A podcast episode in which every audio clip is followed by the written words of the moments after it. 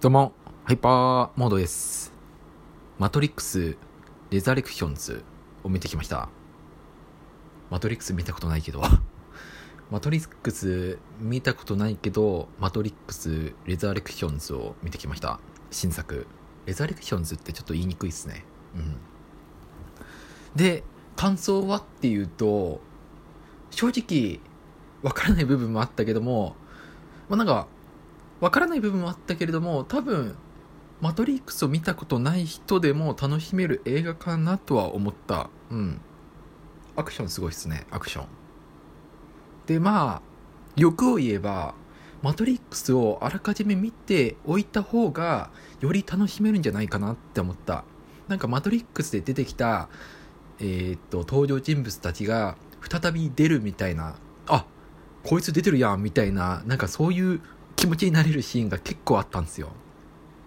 僕はなんかマトリックス見たことないんでなんかそこにそこの点については感動というかなんかなんか面白いって感じるところを逃したなっていうところにちょっとだけ後悔を残した。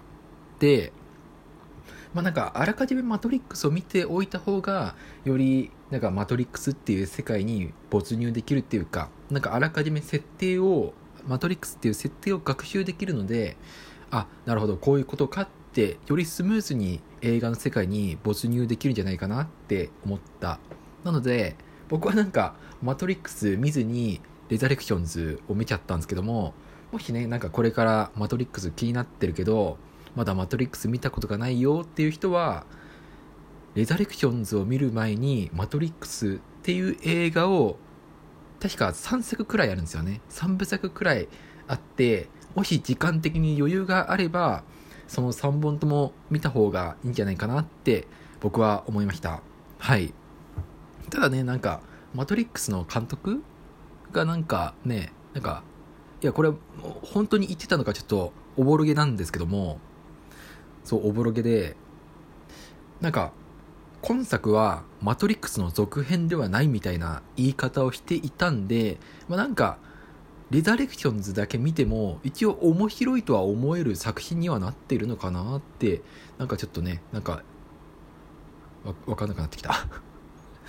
いやでも僕見た僕としては、まあ、あらかじめマトリックスを見ておいた方が、まあ、なんか理解がスムーズなんじゃないかなってで同時になんかより面白いって感じる部分があるんじゃないかなって思いました。はい。